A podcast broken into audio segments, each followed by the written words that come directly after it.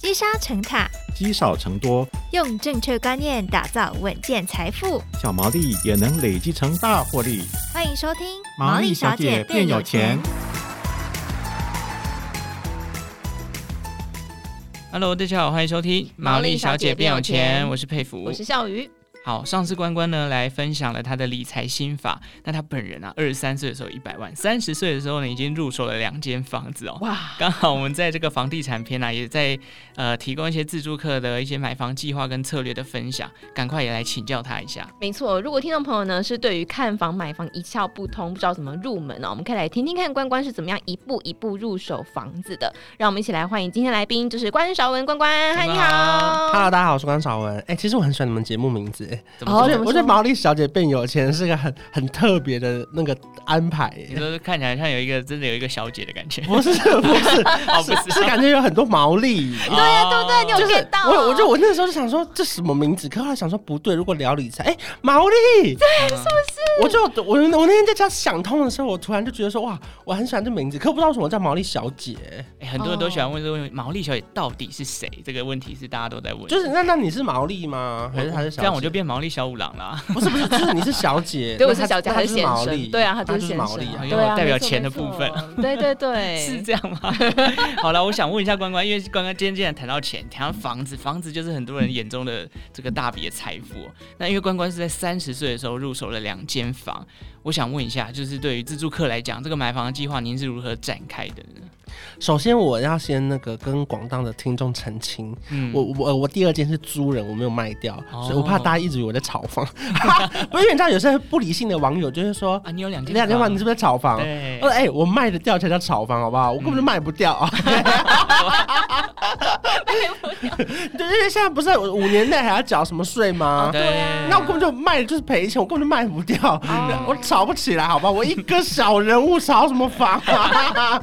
我只是。正确的投资理财的方法，把手上的现金拿去做，我觉得最大的效益这样子，是就等于是收租赚钱啦。其实收租说实话也没有赚到钱，嗯，它只有 cover 房贷，嗯、而且甚至快 cover 不了了。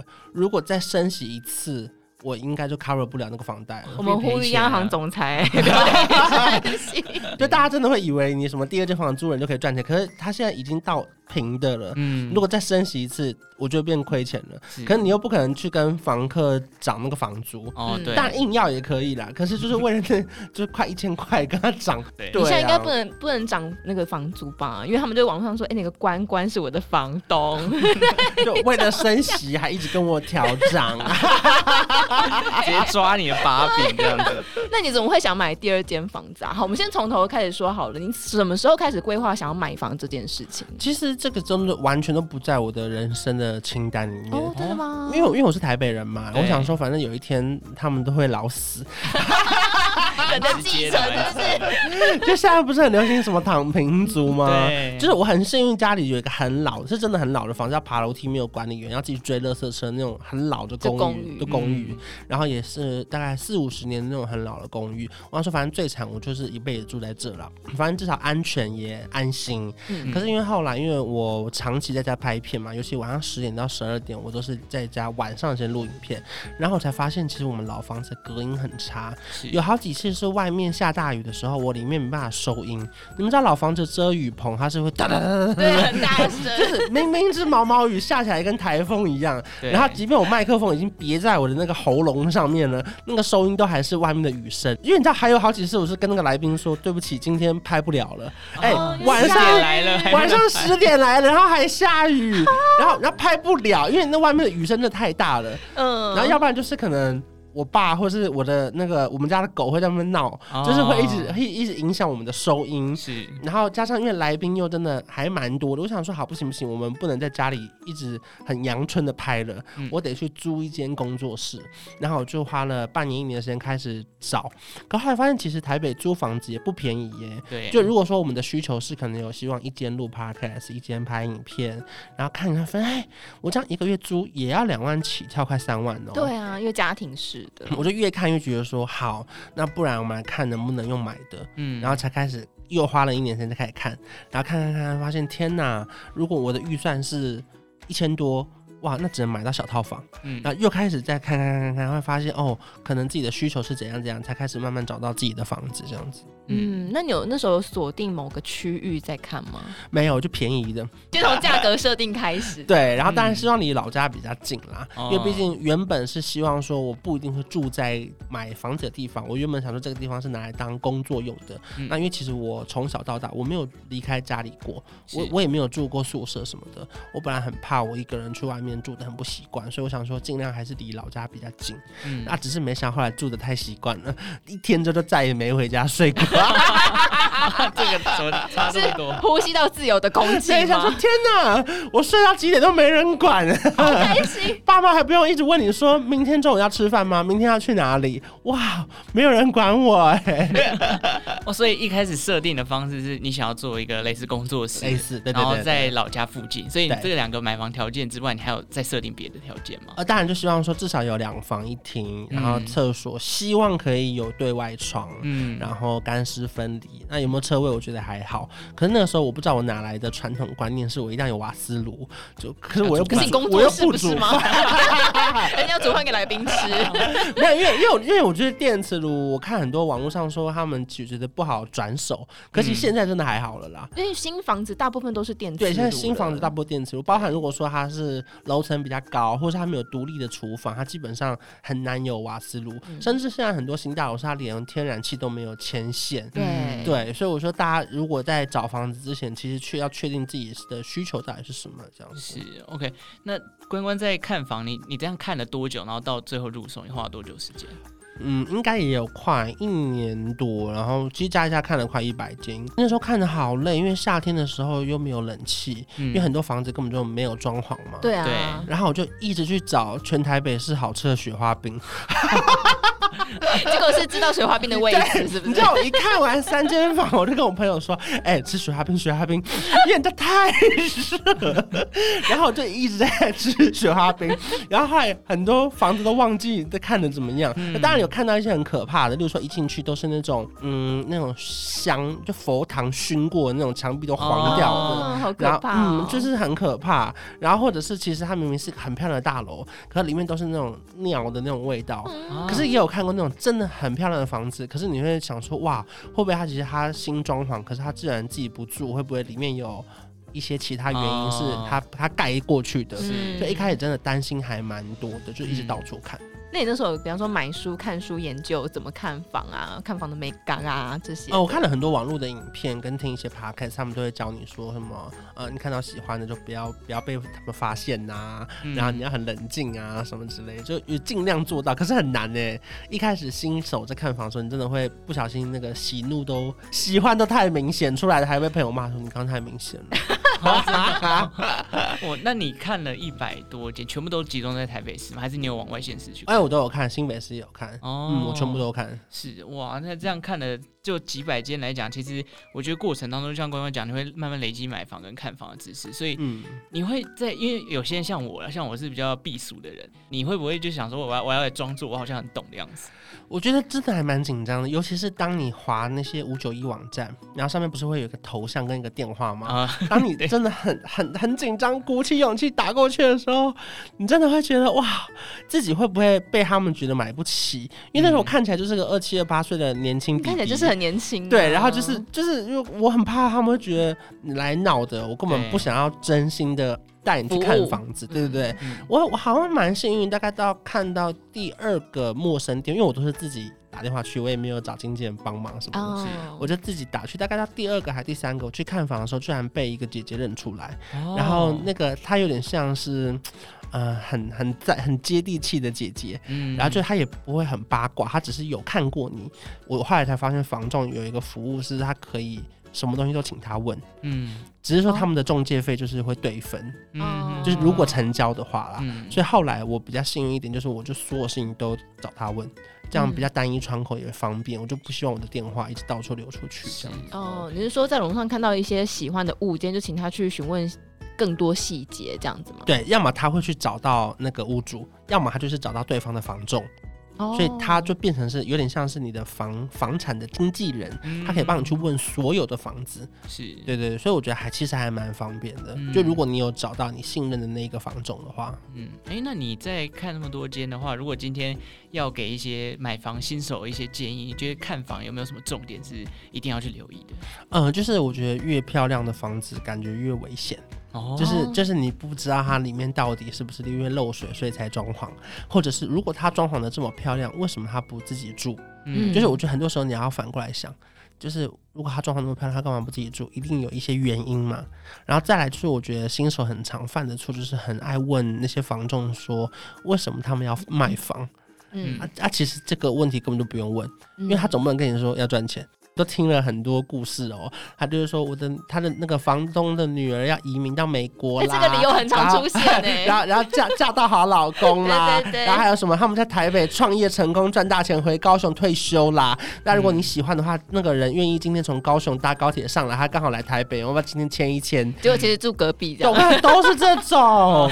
所以我跟我你绝对不要问他们说为什么要卖，因为你就是看你个人喜不喜欢，为什么要卖不重要，因为他总不可能跟你说。啊，这边是凶宅啊！当然说 凶宅，他必须说。对，对，我说如果有一些不好的，就是说，呃，他不，他住，他住在这边之后，开始每天失业，你觉得他会跟你讲吗？就是运不 为凶宅得讲，可是运不好他不用讲嘛，对不对？比如说哦，我住在这边之后，我的印堂发黑，所以我想卖掉。你觉得他可能跟你讲这种话吗？所以我觉得为什么会卖，其实基本上不太重要，是看你跟这房子到底有没有缘。然后再来是我朋友有提供一个蛮好笑的，他说如果你到了这个房子啊，你很想。大便的话，你还蛮适合买的。为什么不成文的规定？就他说你在这边会过得很舒服，就会有一种自己家的感觉。哦、而且是他后来跟我分享完这个观念之后，我回想我买的两间房子，我都有在这边大便。直接看房当天吗？看房当天，就是就是真的是就毛坯屋只有一个马桶，可是我真的忍不住太想上的时候，我说不好意思，我要去上厕所。现在想起来觉得蛮有缘的，这两间我都有上哎。哦，这是某一个磁场或是缘分，也也可能是我消化太好。可是有一个都市传说说去逛保雅也会有这种感觉，有去保雅也会，可是有时候保雅找不到厕所很烦。OK，所以其实有一些条件跟自己的生理状况都可以去判断，对，好酷哦！这个方法我们第一次听到，主要是不能乱相信那个房仲讲的话啦。嗯，我觉得也是，因为我们上次访问过很多的房产专家，也是说，嗯，房仲其实为了卖卖房，他可能会跟买那个屋主去做一些状况，嗯，然后去设局嘛，所以真的就像刚刚讲，可能可能房子为什么要卖这件事情不是重点，加上他有可能也有他自己的一套说辞，对，所以参考价值没有那么高，反而是还是要回归自我的需求。那关关在买完房之后，因为你在书里面有提到，就你在房贷上曾经有吃过亏这件事情，能跟我们分享一下吗？其实也不算说大吃亏啦，只是那时候比较不明白这个钱要怎么去运用，嗯、就觉得说好像也不用贷款贷到最满，嗯，然后或者是。如果手上有多一点点钱，我觉得其实，在大部分的，例如说小夫妻或者是稳定的上班族，最常做的事情，我不能说犯的错，是最常做的事情，就是例如说，假设我们两个加起来月薪十万，嗯，然后我们这个月只花了五万，因为因为我买房子，我省吃俭用，我是不是多了五万？对，最常做的事情就是把这个五万再拿去缴房贷，对啊，打电话给银行说，那我现在这个月多还五万，我的利息是不是可以再少一点点？其实是会因为本金降低而减少利息，嗯，可是可是你。看到你欠他的是两千万或者一千多万，对，那那个本金少那个五万，利息根本少不到多少。嗯，我后来就发现，其实这些钱，如果你勇敢的话，不要拿去还，直接还利息，对不对？对，就是其实可以拿去做更多的运用啦。嗯，不管是你说呃比较高报酬的一点点的那种 ETF 或是保单，嗯、我觉得其实都还是可以考虑，或是债券。嗯，所以你自己都是怎么样跟银行去谈贷款这件事呢？其实一开始我就是一直我我就是我就说我真的犯的错，就是我一直每个月都在还钱。嗯，就是我多了五万六万，我就打电话就是我要还五万还六万。然后过了一年之后，发现天哪，为什么我宽限期，可是我缴的利息还是很多哎？然后就觉得这样我一直还根本就没有尽头。就算我再会赚钱，我三十年提早到二十五年还完之后又怎样？嗯、甚至我看过一篇报道，他说台湾人平均七到十年会还完房贷。我说哇，台湾人也太怕欠钱了吧？真的好好快哦！就是怎么赚的？真的。然后我我就我就是很不夸张，一个晚上我就突然想通了一点，我就看了很多网络上的文章，然后还有。很多理财的大师怎么去讲这件事情？我隔天就打电话去问说，我这些钱要借出来，然后可以可以借多少，跟那个利息怎么算？我后来才知道，原来增贷出来的钱。也有宽限期，嗯嗯，然后我就又开始新的宽限期，然后又缴了新的利息，可是我手上就多了一大笔钱，是可以拿去做另外的投资使用，这样子。我想听到这，大家就很好奇，你做了什么样的投资的运用？其实没有什么很特别，就是零零五零啊，零零五六啊，就这样子吗？然后包含可以像是拿去买债券。嗯，对，因为现在现在现在有几张债券还蛮好的，它有到五趴，对，然后它甚至是一两年就可以解掉，嗯，然后就发现哇，其实很短期，然后又很蛮高的报酬，甚至是我最近还有一个新的做法，可是我不确定这样对大家来说会不会太太冒险，嗯，就是有一些美金的保单其实也可以借款出来，哦，因为因为现在美金太高了，现在美美金三十一嘛，对，如果我用我的台币去换成美金，其实是蛮亏的，因为以前二九的时候我没换到。对，可是我那些美金保单可能是我小时候缴的，然后我那个时候缴的时候可能就是二八二九，那我那个美金保单的那个借款借出来的钱，我再拿去买这个债券。嗯，可当然保单它有保单的利息，对，所以大家还是要去精算一下，说你这个杠杆，如果你要开这个杠杆，到底能不能够 cover 的过来？嗯，可是其实我觉得不管是汇率啊，或是利息，全部算清楚后，其实是你可以算出一个答案的。哎、你对自己的账算的蛮清楚的。我我算是蛮勇敢的，就是我觉得算完之后，你还要敢做这件事情。对啊，对啊，因为因为大家对于借钱就要还利息这件事情就已经很纠结了。对对，其实是，所以其实我中间也有好几次是，例如说保单借出来，我觉得不行不行，有利息压力好大，我又还掉。这些事情重复两三次，我还了之后，我又去看那个债券的那个表，我就觉得，哎、欸，我还干嘛？我又再去借，然后然后又觉得再玩一次，然后我最后觉得。不要闹了，我就是不要还，不是说不是说不要还了，就是按照规定还，对，然后让你自己的杠杆去开到你自己可以接受的程度，因为有时候有时候像是零零五零零五六，当然它会也会有高高低低啊，对，所以我觉得大家还是要去评估自己的能力到哪边，还有风险承受的能力，因为网络上其实有很多那种问卷，你可以去填说你你愿意承受的风险程度哪边，最后你会得到一个答案，知道自己的稳健型还是保守或什么之类的。嗯，你这样应该算是很积极型的吧？我。应该算是蛮积极性，超级积极。对啊，因为有很多人听到借款出来或转贷或增贷这件事情，其实就会有先有一个排斥心理，就是会怕说啊，会不会到最后不小心把杠杆玩爆了，然后就钱还不出来之类的。而且当然也会有人私信我说啊，不是，还不是因为你单身，你没结婚没啥，你才敢这样做。Oh. 其实说真的，我觉得不是、欸，哎，是我觉得这些都是你有没有这个观念，跟你愿不愿意这样做。嗯、因为今天其实。如果说你投资的项目是很安全的，嗯、就是真的是相对风险，你不能说没风险了，对对，都一定有风险。所以我觉得，就你还是可以去想一下手上的现金要怎么去做利用，因为我觉得通膨这件事情实在是太太快了，嗯，你钱只要一直放着，就是会一直变少，对啊。那这件事情就是你得去想办法要抗通膨啊，嗯，对啊，因为像保险可以再增贷这件事情，我也是到很后来才知道、欸。你你有借出来吗？没有，我就是不知道，但是。不敢的人 我觉得很多人不敢，因为我觉得保险的利率大，相对还是比一般的房贷、增贷再高一点点，可是还是没有到信贷那么高。嗯，对对对，我没有把握，我借出来之后，我的投资可以高于那个。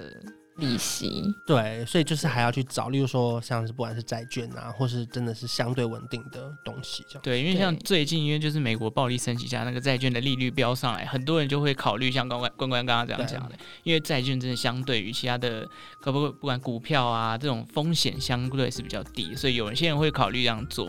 当然自己还是要做好功课，你要算过那个利息的趴数是有办法去 cover 过的，不然你真贷出来，结果发现越借越亏钱，那真的会很让自己很痛苦。没错，好，那最后我想问一下关关，就是我们知道买完房看完房就是要来签约了嘛。嗯，你在签约上面是也是透过房仲吗？还是你自己也在现场？就是有一起一起，就是全部人都在现场，现场好多人，二十几个呀，二十几个，莫名其妙，不知道，就是那种那那个卖房子的人跟他的建商跟什么房仲跟房仲的主管啊，然后跟我跟我的朋友啊，什么一堆人呢，好挤，这是要剪彩了吧？好挤哦，这是剪彩。那好，你在签约的过程当中。有没有遇过一些，就是你你自己有点嘎嘎的这些东西，你不确定或者什么，你不太敢签？我只能再说一次，就是他们讲的话你都不要信，因为那个时候他们在给我演一场戏啊，真的被你看出来。那个时候也也没有到什么大戏啦，嗯，就是卖房子的那个屋主跟好像是他的朋友什么之类，他们就说。哦，听说我们楼下要盖那个 Seven Eleven 哦，然后然后然后那房仲追过来说，你有听到吗？之后会有那个超商哦，然后就说哇，真的假的？太方便了吧！到现在都是一个鱼丸面摊而已，好不好？气死我！Seven 都没有进来，他们讲超久，我现在只要 Seven 还要十五分钟啊，好像只有卖那个蛋花汤的哦，是哦，所以还连在签约当天也还在演信心，你知道吗？他要让你觉得说你签的这个约是对的，没有，我当然觉得那房子是好的。其实就是也还是没有谁，我觉得签约真的是要小心啦，因为尤其是。你第一次签，然后你不知道要注意的事情有哪些，包含我觉得最后我可以分享一个是，如果说你不确定你的贷款的状况，因为有一些人的遇到的问题是，我先签了这个约，例如说假设你可以贷八成，他们都会预估你贷八成，所以你要先缴两成的头期款，可是最后不知道什么问题，例如说你个人信用问题，或是你的薪资问题，银行就是评估你能贷七成的时候，你会生不出那个一成，对，可是你原本的合约会违约哦。然后你违约，如果你买不下来，你就要赔钱。嗯，可是银行这边就是只能贷七成。有时候你可能问完二十家银行，假设你个人有一些状况的话，所以其实，在合约上。我听说是可以加一条，就写说，如果我出事了，例如说我问完五家银行的证明，我就是贷不到八成，这个合约是可以算是作废的。哦，就是我觉得这一条，如果大家是如果听到自己的话，希望大家在买房的时候，希望一定要列进去，至少是保护自己的立场。嗯、我记得那个时候我非常非常夸张，我还列了一条，我觉得很很荒唐的，因为你知道下了斡旋谈完价格之后，基本上你就不能反悔了。对。可是因为那时候他们就一直逼我说，当天要谈，当天要谈，然后已经谈了两天了，我就说。可是我现在就算确定这个价格，我不确定能不能买，我要去问我的算命师。嗯，然后我我就又在合约上加了一条，说如果哪一位那个算命师说不行的话，这个合约也作废。嗯，我就问那个屋主愿不愿意签这条。然后他居然愿意也也答应我，他也签了这条。你是用这条测试屋主，还是真的有一个算命？真的呀，没有，是因为他们那个谈得很急，因为他就会跟你说房、哦、那个什么屋主刚好今天有空，他难得来台北，每次都是每次就知道。然后我就想说，不行不行，我不可能这样。就那个价钱，其实我很满意，可是我又觉得我这样今天跟你谈完，我很闹，就是我我还没去问别人，对哦，然后我很怕我签了这个就没办法反悔了，对，因为很怕屋主没有空，你知道吗？好纠结。所以我就还好，很幸运的是房仲很帮忙的，让我加了这一条很莫名其妙的条款。嗯，然后我后来真的去问我的算命师，然后他说 OK，我才回来。可是我自己觉得还蛮安心的事情，其实就算算命师说 OK，你也可以骗他们说。你算命是说不 OK，因为没有证据嘛。嗯、对，所以其实我觉得至少加一些保护自己的条款，不然合约三十几页你根本都看不懂在写什么。所以就是你最好把你的疑虑全部都提出来，因为房仲一定是希望双方成交，他并不会特别站在哪一边。嗯、所以站在保护双方的立场，我觉得房仲是可以理解你的需求的话，他应该是可以帮你做到一些些保护你的那个条款在。好，所以其实真的就签约的角度来讲，因为就像刚刚讲，林林总总好几百条，嗯，如果有一些需求你真的不确定，那就像关关讲，可以把它设法透过房仲把它列入到这个表单里面了。是，好，那今天非常谢谢关关分享那么多关于买房的一些想法跟经验谈啦。感谢，谢谢关关。谢谢。好，那再次跟大家分享这一本书名哦，叫做《赶走穷人思维，靠自己成为富一代》。你阿公都看得懂的理财书，如果大家有兴趣，也可以去找找看喽。